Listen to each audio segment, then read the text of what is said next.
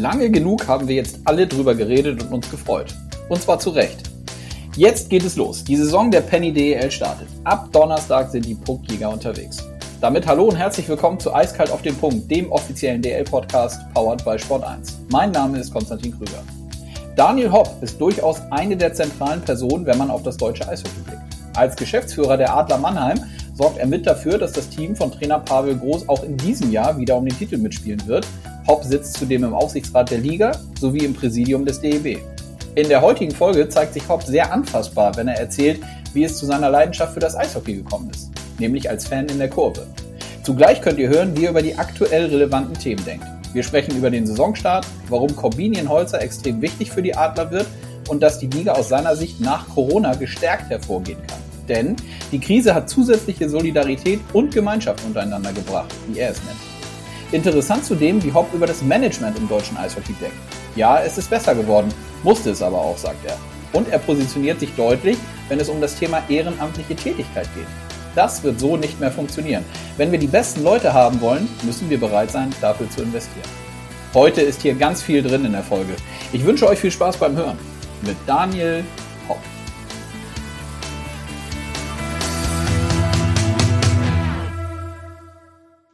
So, ich sehe, meine rote Lampe leuchtet. Das heißt, es ist Zeit für einen neuen Podcast, dieses Mal zum Wochenstart, auf den ich mich sehr freue, denn wir sind ja in der Woche des Saisonstarts und äh, ich begrüße meinen Gesprächspartner Daniel Hopp.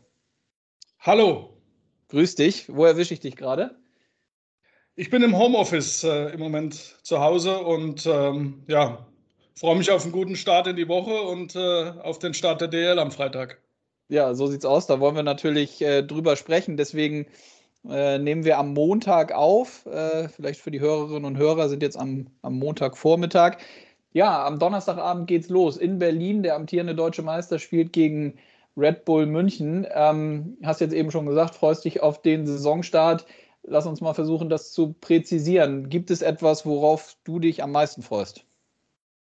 Ich glaube, wir alle freuen uns am meisten darüber, dass wir wieder Zuschauer begrüßen dürfen. Ähm, da haben wir alle lange darauf gewartet, alle lange darauf hingearbeitet und ähm, ja, jetzt freuen wir uns, dass der Tag kommt, dass äh, unsere Fans zumindest zum Teil wieder in die Stadien und Arenen zurückkommen können. Das ist ein ganz wichtiges Zeichen für unseren Sport. Und ähm, ja, das ähm, wollen wir einfach diese Geistersaison hinter uns lassen und ähm, jetzt mal eine Teilbefüllung der Arenen und dann hoffentlich bald noch mehr. Mhm. Vielleicht fangen wir mit der Situation äh, bei euch in Mannheim an. Sag gerne nochmal, ähm, wie viele Leute könnt ihr jetzt bei euch äh, aufgrund der lokalen Gegebenheiten oder auch Verordnungen in die Arena lassen zum Saisonstart? Also wir dürfen 50 Prozent äh, der Kapazität ausnutzen. Das sind bei uns äh, ungefähr 7300 ähm, Besucher, die kommen können. Mhm. Äh, in der Halle muss Maske getragen werden. Ähm, und ja, das ist zumindest für uns mal ein erster Schritt in Richtung Normalität. Ähm, wir arbeiten mit dem 3G-Konzept, getestet, genesen oder geimpft. Ähm, das haben wir jetzt auch bei den ersten beiden Champions Hockey League-Spielen ganz gut hinbekommen. Ähm, und äh, von daher, wie gesagt, das ist der erste Schritt in, in Richtung Normalität und äh, wir freuen uns einfach auf Atmosphäre, auf Lautstärke und auf Emotionen in der SAP-Arena. Mhm.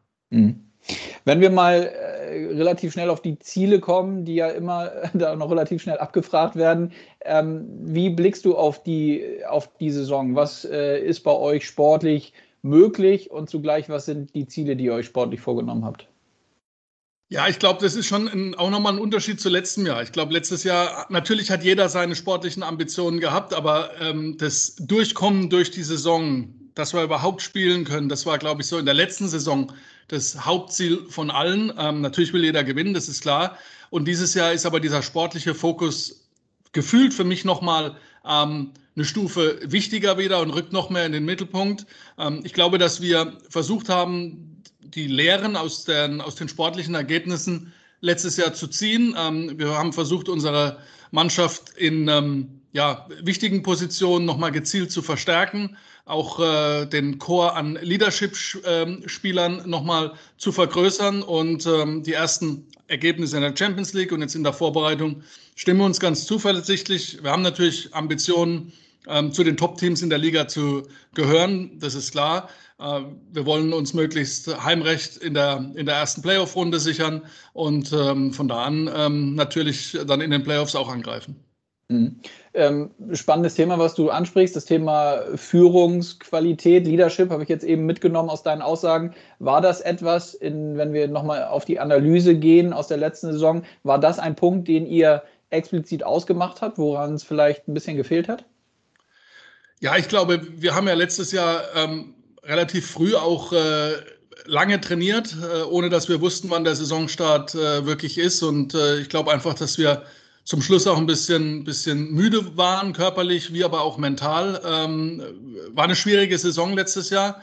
Ähm, das ist der eine Grund. Und äh, der zweite ähm, ist eben, dass wir gesagt haben, wenn sich gewisse, wenn gewisse Spieler auf dem Markt sind, ich sage jetzt mal ein Corbinian Holzer als absolute Führungspersönlichkeit auch in der Verteidigung oder als sich die Möglichkeit ergeben hat, äh, Nigel Dawes zu verpflichten. Das sind einfach Namen, die ähm, ja, A, für eine gewisse äh, sportliche Qualität stehen, für eine hohe sportliche Qualität, aber eben auch für, für Leadership, für Führungsqualität. Und ähm, ich denke, wenn sich so eine Möglichkeit ergibt, dann ähm, muss man alles tun, dass die Spieler zu einem kommen. Und wir sind sehr froh, dass sich die beiden, aber auch andere Spieler für uns entschieden haben. Mhm.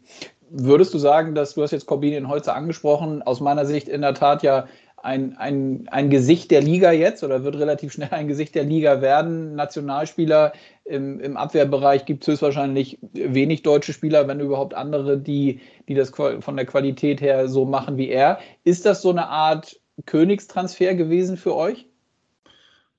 Ich denke, das ist immer schwierig, so, so, so, Aussagen zu tätigen. Wer ist jetzt der absolute Königstransfer? Ähm, wir versuchen, äh, als Kollektiv stark zu sein. Ähm, alle Neuzugänge haben ihre Rolle. Aber natürlich kommt ein Spieler wie, wie Corbinian Holzer als gestandener deutscher Nationalspieler mit ähm, viel Erfahrung in der NHL und jetzt auch in der, in der KHL, wird eine Führungsrolle bei uns äh, zukommen, das ist ganz klar. Und äh, wie ich gesagt habe, äh, sportlich und menschlich ein absoluter Gewinn für unsere Truppe. Ähm, und bin sehr froh und sehr stolz, dass er sich äh, entschieden hat, für Mannheim zu spielen. Mhm. Wie laufen solche Transfers ab bei euch oder wie ist der Austausch, den ihr oder den du dann letztlich auch mit, mit Pavel Groß und, und mit dem sportlichen Team suchst? Wie oft tauscht ihr euch aus, gerade so im Vorwege einer Saison, wenn es um die Planung geht? Ja, wir haben viele und intensive Meetings. Äh, wir sind auch, was, das, was den Scouting-Bereich angeht, äh, sehr breit aufgestellt, ähm, sowohl in Europa als auch in Nordamerika. Wir haben mit Bill Stewart und Todd Luschko zwei äh, festangestellte Scouts in Nordamerika. Und wir haben unsere regelmäßigen Meetings, ähm, wo wir über Spieler sprechen, ähm, mit dem Trainer, mit der sportlichen Leitung. Ich glaube, Kommunikation, Austausch, das ist unheimlich wichtig. Jeder der Beteiligten hat viel Erfahrung ähm, im sportlichen Bereich, ob das äh, Axel Alavara sind, ist oder der Juri Zivzer, ähm, unsere Scouts. Also wir haben ein, ein, sehr breites Team und wir, wir, wir diskutieren intensiv über Möglichkeiten, die sich auf dem Transfermarkt ähm, ergeben. Und ähm, natürlich ist es auch immer wichtig, dass dann ähm, der Trainer auch letztlich mit den potenziellen Spielern persönlich nochmal spricht, gegenseitige Erwartungshaltung abgleicht. Das muss ja auch passen, dass, äh, dass die Jungs wissen, welche Rolle auf sie zu ähm, geschnitten wird in Mannheim, aber auch welche, welche Rolle sie sich vorstellen. Und wenn das dann alles passt, dann versucht man eben diesen Transfer dann auch ähm, ja, äh, in die Tat umzusetzen. Manchmal klappt es, manchmal klappt es auch nicht, aber ähm, wir sind, glaube ich, äh, wirklich sehr zufrieden mit äh, der Truppe, die wir zusammen haben. Mhm. Jetzt hast du den Trainer eben angesprochen. Das äh, würde ich gerne noch einmal fragen. Pavel Groß, ja ein, ein, ein sehr, sehr erfolgreicher Trainer, der jetzt auch bei euch ähm, erfolgreich gearbeitet hat. Ähm, wie siehst du seine Person und wie siehst du auch dieses, also korrigier mich bitte, aber dieses immer wieder auf den Erfolg ausgerichtete ähm, bei ihm, was ja, glaube ich, sehr ausgeprägt ist. Wie wichtig ist das für die gesamte Organisation bei euch in Mannheim?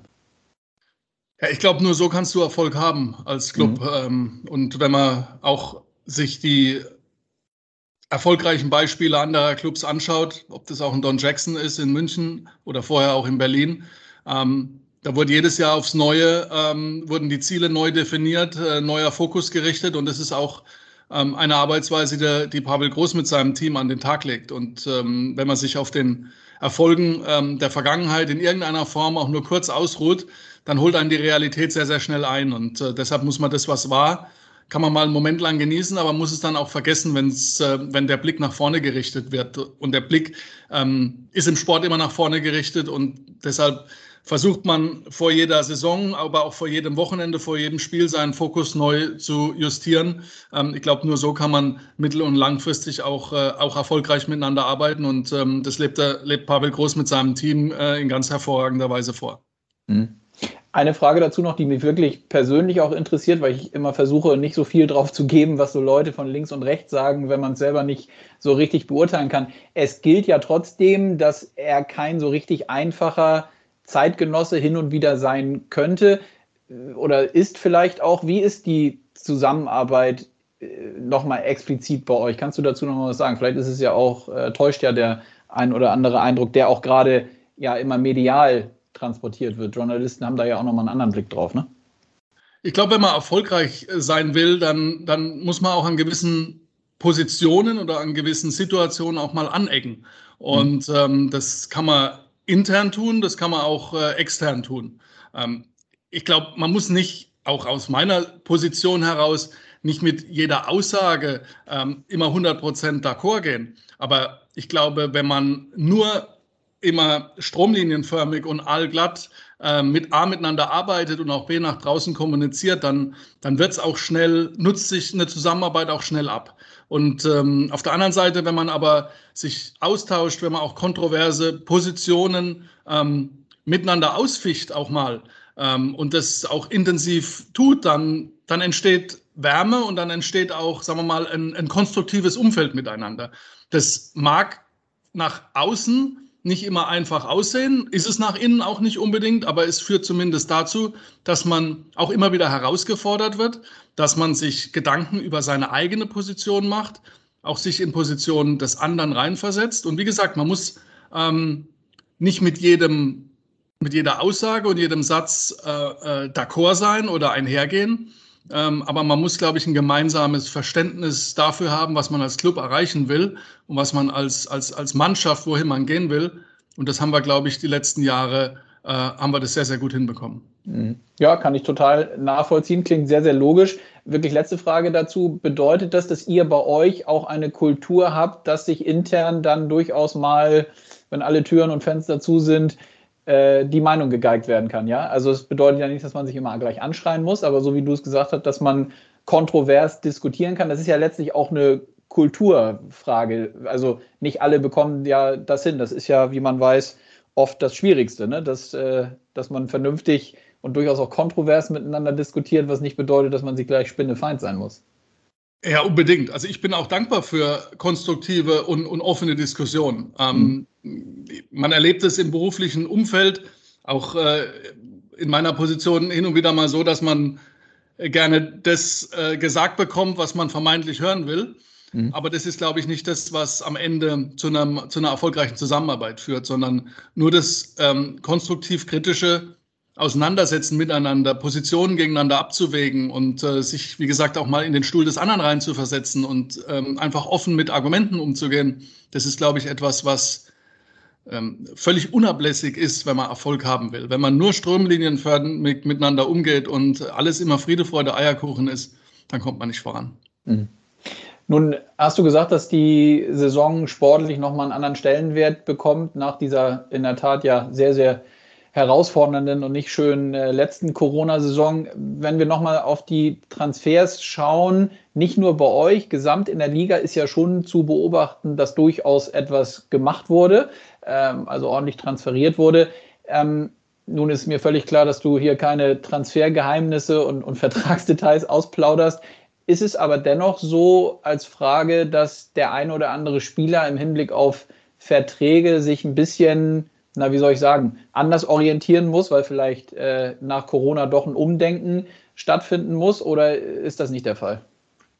Also man, man muss eins ganz klar sagen, ohne das Entgegenkommen der Spieler hätten wir letztes Jahr überhaupt gar nicht spielen können. Und mhm. das war eine ganz große solidarische Leistung von allen Beteiligten, von Spielern, von Trainern, Umfeld.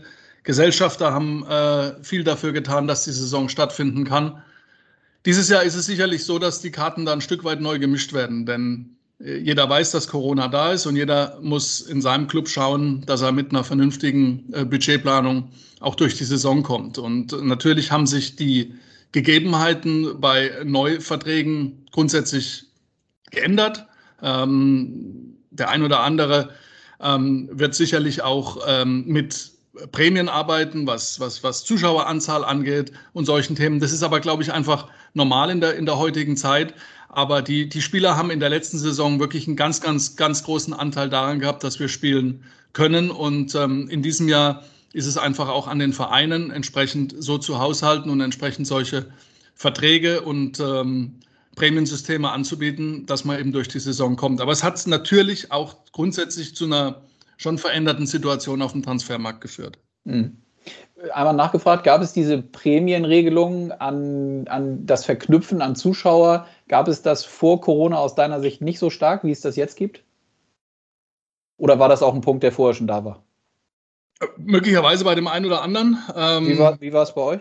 Bei, bei, uns, wir haben mit, äh, mit Erfolgsprämien und, und Playoff-Prämien gearbeitet, nicht, äh, nicht jetzt primär mit, mit Zuschauerprämien. Mhm. Aber die Frage hat sich glücklicherweise bei uns in der Vergangenheit auch nicht, nicht so oft gestellt, weil wir immer sehr, sehr gute Auslastungen hatten bei den, bei den Zuschauern. Ähm, aber das ist natürlich durch die neue Situation ähm, nochmal was ganz anderes. Mhm. Wie siehst du denn grundsätzlich ähm, äh, die Liga aufgestellt? Jetzt nach, nach Corona. Bist ja da ähm, natürlich in Mannheim sehr, sehr, sehr, sehr tief drin, aber hast ja auch äh, einen sehr, sehr guten Überblick, ähm, was so grundsätzlich in der Liga passiert. Wie, wie stehen wir da gerade aus deiner Sicht? Wie haben die Clubs auch gerade so über den, Sommer gewirtschaftet und agiert? Ich glaube, um das Bild zu zeichnen, muss man auch noch mal einen Blick in die letzte Saison werfen. Ähm, wir wurden viel kritisiert dafür, dass wir den Saisonstart verschoben haben, mhm. ähm, mehrfach verschoben haben. Aber ich bin immer noch der Meinung, dass es der einzige Weg war, dass wir am Ende auch mit allen 14 spielen konnten und durch die Saison kommen konnten. Denn die Voraussetzungen, die waren dermaßen herausfordernd und dermaßen schwierig, dass es einfach eine solidarische Leistung untereinander bedurft hatte, diese Saison überhaupt spielen zu können. Und es hat Zeit gebraucht und es hat Vorbereitung gebraucht. Warum spreche ich das an? Weil es, glaube ich, unsere Gemeinschaft als 14er Kreis, jetzt 15er Kreis, massiv gestärkt hat. Wir ähm, mussten keine, oder es war natürlich eine wirtschaftliche Herausforderung, aber es ist nicht so, dass jemand totales Harakiri letztes Jahr fahren musste. Und deshalb sind wir jetzt für diese, für die laufende Saison oder für die jetzt beginnende Saison, glaube ich, alle so aufgestellt, dass wir uns auch für die Zukunft wirtschaftlich gut äh, oder gut aufgestellt sind für die Zukunft, weil wir in der Vergangenheit richtige Entscheidungen getroffen haben. Mhm. Ähm, ich glaube, viele Clubs haben an ihrem Standort von Dauerkartenkunden, von Fans, von Sponsoren eine riesige Welle der Solidarität zu spüren bekommen. Ich kann zumindest für unseren Standort in Mannheim sagen, die Solidarität war unglaublich groß viel Unterstützung von allen Seiten und es zeigt einfach, dass Eishockey seinen festen Platz in der deutschen Sportkultur hat und einen ganz festen Platz im Herzen von ganz vielen Menschen, von Fans, von Unternehmen, von Partnern. Ähm, das ist auf Clubebene so, aber ich glaube, das ist auch auf Ligaebene so. Wir haben mit Penny einen tollen Partner in dieser schwierigen Zeit gewinnen können. Da freuen wir uns unglaublich drüber, sind wahnsinnig stolz drauf. Und es zeigt einfach, dass Eishockey eine große Wertigkeit hat in Deutschland. Mhm. Also zusammengefasst könnte man schon sagen, gestärkt aus so einer Krise, auch gerade dieses, wie du es gesagt hast, so dieses gemeinschaftliche, am Ende geht es ja in der Tat, hätte es uns ja nichts gebracht, wenn das haben wir auch oft intern äh, diskutiert und war ja auch nachzulesen. Es bringt ja nichts, wenn acht gesagt hätten, wir spielen und die anderen gesagt hätten, wir kriegen es nicht hin. Ne? Genau, also diese, diese Solidarität, dieser Zusammenhalt, der, der war toll zu spüren. Mhm. Wirtschaftlich bleibt es eine Herausforderung, ist gar keine Frage. Ähm, die SAP-Arena ist für 14.000 Besucher gemacht, nicht für sieben. Und mhm. die, die äh, Lanxess Arena in Köln für 18 und nicht für neun. Also wir haben schon noch Herausforderungen vor uns. Es ist schon noch ein Stück weit zu gehen, bis wir wieder ähm, eine gewisse Normalität erreicht haben oder die alte Normalität wieder zurückhaben. Aber wir sind auf dem richtigen Weg und wir haben gezeigt, dass wir als, als Sportart zusammenhalten können, dass Clubs, Spieler, Fans, Sponsoren, Partner, dass die alle in einem Boot sitzen und dass das größte Ziel war, diese Sportart in Deutschland zu erhalten. Und das ist uns, glaube ich, echt toll gelungen. Mhm. Verstehst du Leute, die sagen, ja, die Eishockeyclubs und da vielleicht gleich von mir angefügt, wir sind nicht die Einzigen, sondern das kann man ja in anderen Sportarten durchaus auch äh, beobachten, bis hin zu König Fußball, die sagen in Zeiten von Corona, sie brauchen Hilfe, dann verpflichten sie aber fleißig alle Spieler. Verstehst du solche Aussagen?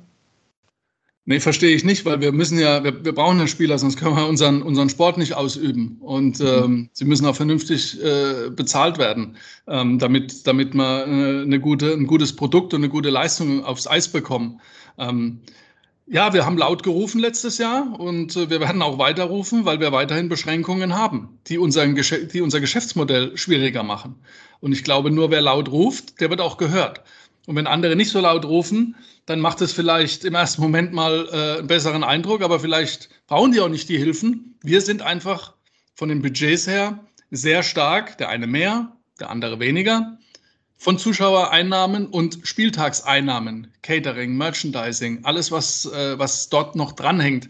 An so einem Spieltag hängen, hängt ja nicht nur der Absatz von, von Bratwurst, Bier und äh, Softgetränken. Da hängen ja auch Verpflichtungen, die man mit Brauereien, mit Softdrinklieferanten, an Abnahmemengen und allem möglichen Themen, die da zusammenhängen. Also es ist so viel mehr als die reine Ticketeinnahme.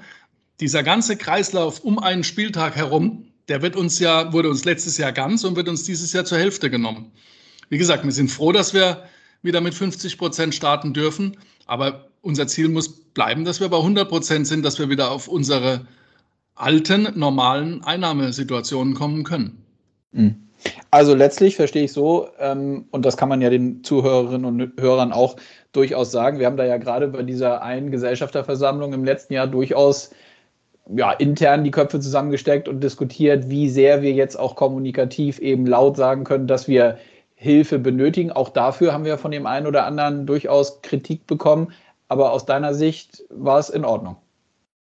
Es war notwendig. Hm. Es war notwendig, weil nochmal, wenn man nicht laut ruft, dann wird man auch nicht gehört. Und wir, wir, wir waren einfach in einer Notsituation und es hat sich ja auch danach für den für den ganzen Profisport nach dem hinter dem Profifußball sage ich jetzt mal hat sich ja auch einiges getan. Wir haben ja Hilfen bekommen, wofür wir auch sehr sehr dankbar sind.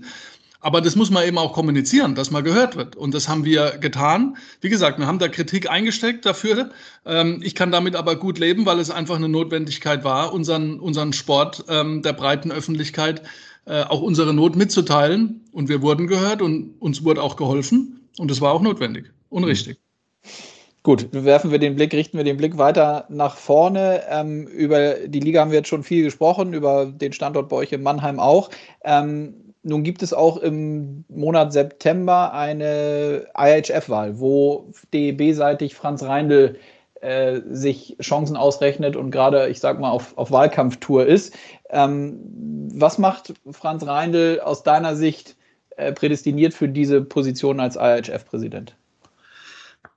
Also ich kenne den Franz schon über 20 Jahre und wir sind jetzt seit sieben Jahren zusammen im Präsidium des Deutschen Eishockeybundes. Ähm, neben der Tatsache, dass wir, glaube ich, viel Positives in den letzten sieben Jahren fürs deutsche Eishockey äh, bewegt haben, ist Franz Reindl eine, ich sage jetzt mal, eine Galionsfigur im deutschen Eishockey.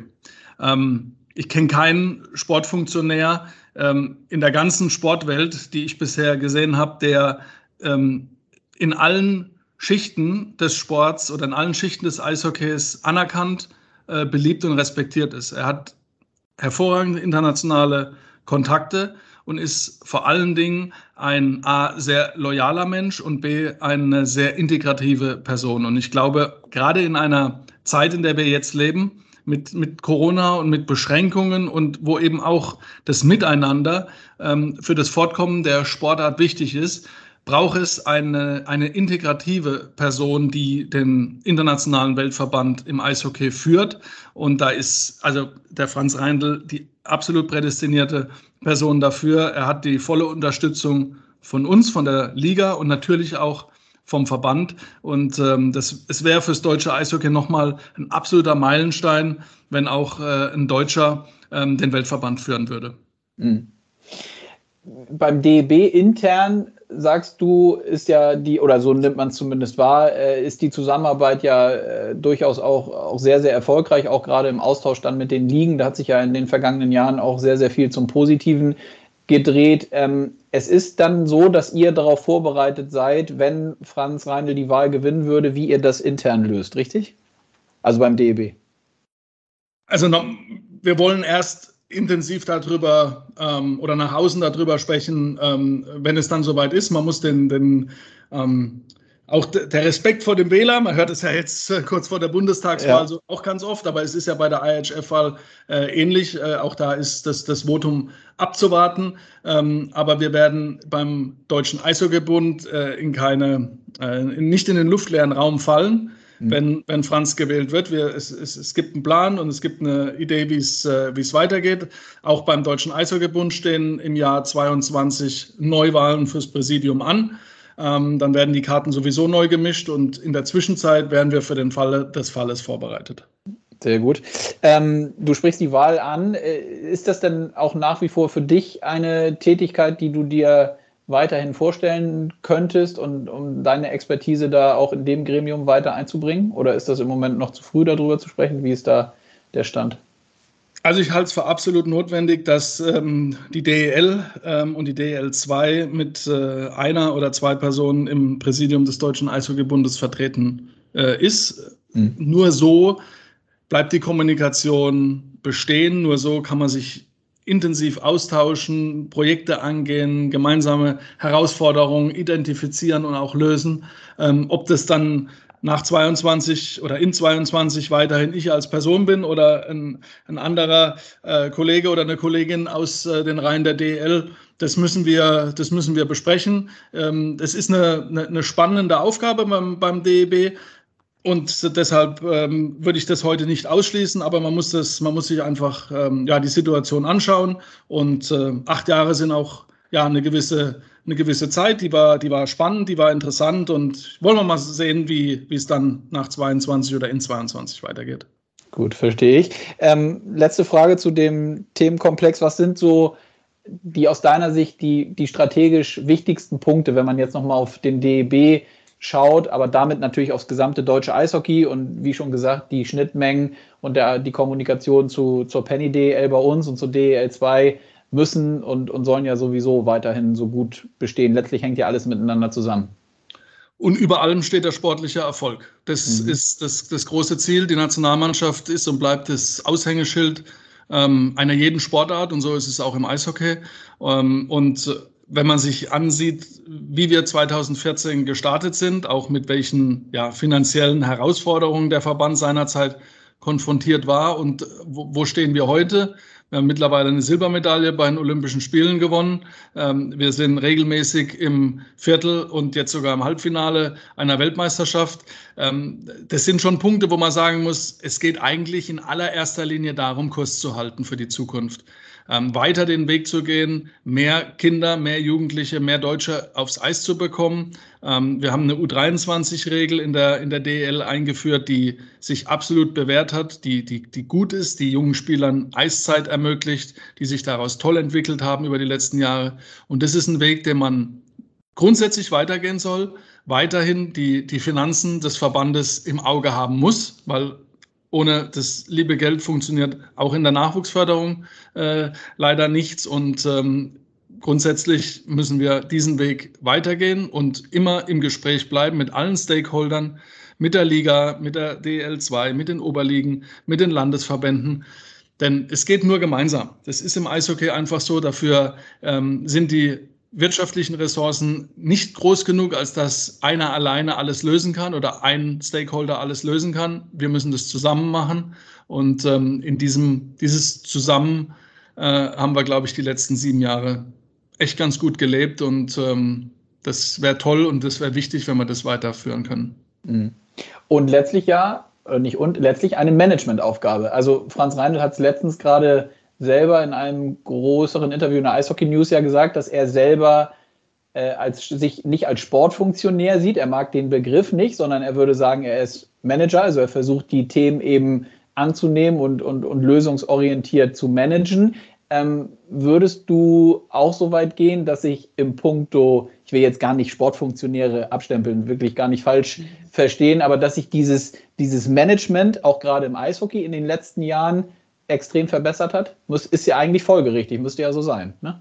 Ja, ist folgerichtig, ist aber auch notwendig. Ähm, mhm. Wenn man sich die, die Strukturen, die alten Strukturen eines, eines Spitzensportverbandes, und wie gesagt, ich habe den tiefsten Einblick beim DEB, mhm. ähm, da muss man sagen, das ist, das ist von, den, von den Inhalten der Satzung und von, dem, von der Herangehensweise nicht mehr unbedingt up-to-date. Also man muss, man muss Verbände ähm, modernisieren. Man muss, ich, ich bin fest davon überzeugt, dass es mit reinen ehrenamtlichen Verbandsführungen für die Zukunft nicht mehr getan sein wird. Man muss, man muss Menschen auch daran messen, am Erfolg, äh, positiv wie negativ. Ähm, aber das muss auch ein, ein, Stück weit mit einer hauptamtlichen ähm, ja, Komponente äh, belegt sein. Denn wenn ich rein auf, auf ehrenamtlicher Basis diesen Zeitaufwand, den ich mir persönlich leisten kann und auch gerne leiste, Mhm. Ähm, es, es, kann aber nicht sein, dass am Ende nur Menschen diesen Job machen, die, die finanziellen, ähm, den finanziellen Background und auch die Zeit haben, das, das zu machen, sondern es, es muss so sein, dass man den Verband modernisiert und dass man die besten Leute an die Spitze eines Verbandes bringt. Und das muss eben auch mit einer hauptamtlichen Komponente ähm, ja, belegt sein, weil nur dann lässt sich auch ähm, Erfolg und Misserfolg wirklich feststellen und auch äh, bewerten. Hm. Ja, weil auch das klingt sehr, sehr logisch für mich, weil man an, ja auch folgerichtig sofort äh, Personen ausschließt für gewisse Positionen, die vielleicht neu zu vergeben sind, weil der ein oder andere, der vielleicht auch mal von links oder rechts kommt und eine interessante äh, Vita hat und auf eine Position passen könnte, der macht das eben halt nur, wenn er dafür auch eben äh, ja, Geld bekommt und nicht nur für, für ein Ehrenamt. Ne? Ja, genau so ist es. Und äh, wenn man die besten Leute haben will, das muss einem auch was wert sein, weil alles, was, was nichts kostet, ist auch nichts wert. So äh, ungefähr kann man das, glaube ich, da auch ausdrücken. Mhm. Letzte Frage dazu. Wie, was würdest du sagen, wie, wie ist es da in der Gesamtgemengelage, wenn man sich auch diese durchaus ja vielschichtigen Strukturen im, im Verband mit den Landesverbänden und so anguckt, gerade dieses Thema äh, Personal und, und hauptberufliche Tätigkeit, da ist noch ein Weg zu gehen da ist noch ein Weg zu gehen, ja, aber ähm, der, der Weg muss aus meiner Sicht gegangen werden und da muss man auch Überzeugungsarbeit leisten. Ähm, mhm. Und ich glaube, wenn man das fair, offen und klar kommuniziert, dann ähm, steht dem auch, glaube ich, nicht wirklich was im Wege, weil es einfach logisch ist. Mhm. Wir wollen ein moderner Verband sein und wir wollen für die Zukunft aufgestellt sein. Und da muss man neben, neben vielen anderen Themen, die, die notwendig sind, einen Verband zu reformieren. Da steht ja auch äh, Stichwort Digitalisierung von, von, von Verbänden generell ähm, auf der Tagesordnung. Also es ist schon noch einiges zu tun, aber äh, es ist viel Gutes auch geleistet worden in den vergangenen Jahren. Gut. Dann hinten raus, äh, Daniel, so zwei, drei persönliche Fragen, die mich noch interessieren. Angefangen, wie kam eigentlich die Leidenschaft zum Eishockey bei dir? Ach, das war eigentlich so ein, so ein klassischer äh, äh, Weg über, übers Fan-Dasein. Ich bin ja. Anfang, Anfang der 90er mit 12, 13 ähm, das erste Mal von einem Bekannten von meinen Eltern mit in den Friedrichspark äh, zu den Adlern genommen worden oder damals noch zum MERC. Und dann hat sich das ähm, ja klassisch entwickelt. Dann ist man nochmal hin und nochmal hin und nach der äh, im zweiten Jahr hatte ich dann hatte ich dann schon eine Dauerkarte ähm, für die Adler und äh, daraus hat sich wirklich eine ganz äh, ja, tiefe, tiefe Beziehung, will ich schon sagen, entwickelt, die jetzt ja schon bald 30 Jahre, äh, schon bald 30 Jahre alt ist. Und dann ja sicherlich auch eine, äh, eine, eine Geschichte, die dann für dich in der jetzigen Tätigkeit auch das ein oder andere, was so von, von den Fans und Anhängern im Club kommt, ja sicher verständlicher macht, ne? Als du, als wenn du jetzt irgendwie von na, ein paar Jahre oder vielleicht sogar Jahrzehnte später irgendwie aus dem, aus dem beruflichen Kontext bei den Adlern eingestiegen wärst. Ja, ähm, absolut. Ich versuche auch wirklich ähm, mich immer wieder dort noch, also in, in, in, die, in, den, in die Situation eines Fans reinzuversetzen. Mhm. Ähm, äh, Jubel und Pfiffe und, und alles auch zu verstehen. Und das, das, das gelingt mir, glaube ich, ganz gut. Und das ist, glaube ich, auch wichtig. Das, man darf sich, glaube ich, bei, bei Entscheidungen, die zu treffen sind, nicht unbedingt davon leiten lassen. Mhm. Ähm, das birgt manchmal die Gefahr, dass man aus der Emotion heraus entscheidet. Das ist, finde ich, kein guter Ratgeber. Aber ähm, es ist in der Gesamtreflexion der, der, der Dinge ähm, wichtig und richtig, ähm, auch diese Gedanken zuzulassen. Ja, und basisdemokratisch kann man ja auch nicht immer entscheiden, nehme ich an. Also je, allen kann man es auch nicht recht machen. Nee, definitiv nicht. Von mhm. dem Gedanken darf man sich, glaube ich, gar nicht leiten lassen, weil dann, dann wird man gar nicht mehr froh. Ja. Gut, abschließende Frage. Nun nimmt man dich, also ich auch, als sehr, na, ich, also als sehr ruhigen, äh, besonnenen äh, äh, Vertreter wahr. Gibt es eigentlich auch Momente, wo es dann mal vorbei ist und wo du aus der Haut fahren kannst? Und wenn ja, wo ist das? Ah, selten, sage ich mal. Ich bin, glaube ich, schon ein sehr besonnener Mensch und ähm, versuche meine Emotionen nicht zu sehr nach, äh, nach außen zu tragen ähm, und äh, versuche Konflikte äh, eher mit einem ruhigen Wort ähm, zu begehen. Aber ja, äh, immer gelingt einem das nicht. Aber ich würde mal sagen, in, äh, in 95, 98 Prozent der Fälle ähm, äh, habe ich mich schon ganz gut im Griff. Also in der Ruhe liegt die Kraft, trifft dann zu? Ja, ich hoffe, dass das ist immer einfacher, wenn andere das beurteilen, aber ich glaube, ich bin generell schon ein, ein ruhiger Mensch, der ähm, ja auch Emotionen zeigt, beim, beim, beim, beim, auch beim Spiel, positiv äh, äh wie auch negativ, aber ähm, es wird ja auch immer so ein bisschen schon auf einen geschaut und äh, es ist dann, glaube ich, immer besser, wenn man äh, ein bisschen ruhig Blut aufwalten lässt.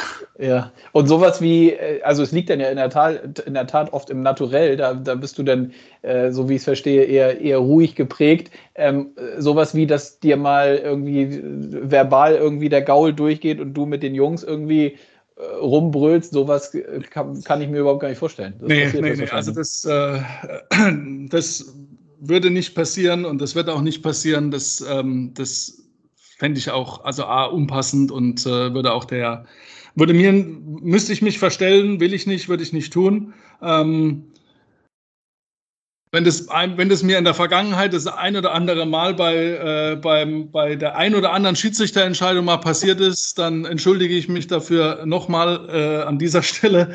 Aber das war, ähm, auch das habe ich, glaube ich, ähm, ziemlich abgelegt. okay, sehr gut. Daniel, ich danke dir für deine Zeit. Hat, äh, hat Spaß gebracht. Wir ähm, legen in dieser Woche los, freuen uns gemeinsam auf die Saison. Ja, und euch in Mannheim drücke ich natürlich die Daumen, dass das dann so läuft, wie ihr euch das äh, vorstellt. Beim DEB viele Themen zu tun. Also es wird nicht langweilig. Vielen Dank nochmal. Ich freue mich, wenn wir uns demnächst wieder hören. Sehr gerne. Vielen Dank. Danke. Ciao, ciao. Tschüss. Ich finde, die Aussagen stehen für sich und ich muss gar nicht mehr viel dazu sagen. Mir hat das Gespräch mit Daniel Hopp total viel Spaß gemacht und ich hoffe, ihr seht das ebenfalls so. Solltet ihr eiskalt auf den Punkt noch nicht abonniert haben, so holt das gerne nach. Ich würde mich darüber freuen. Und dann hören wir uns nächste Woche wieder. Ich wünsche euch viel Spaß beim Auftakt der Penny DL. Macht's gut und bis nächste Woche. Euer Konstantin.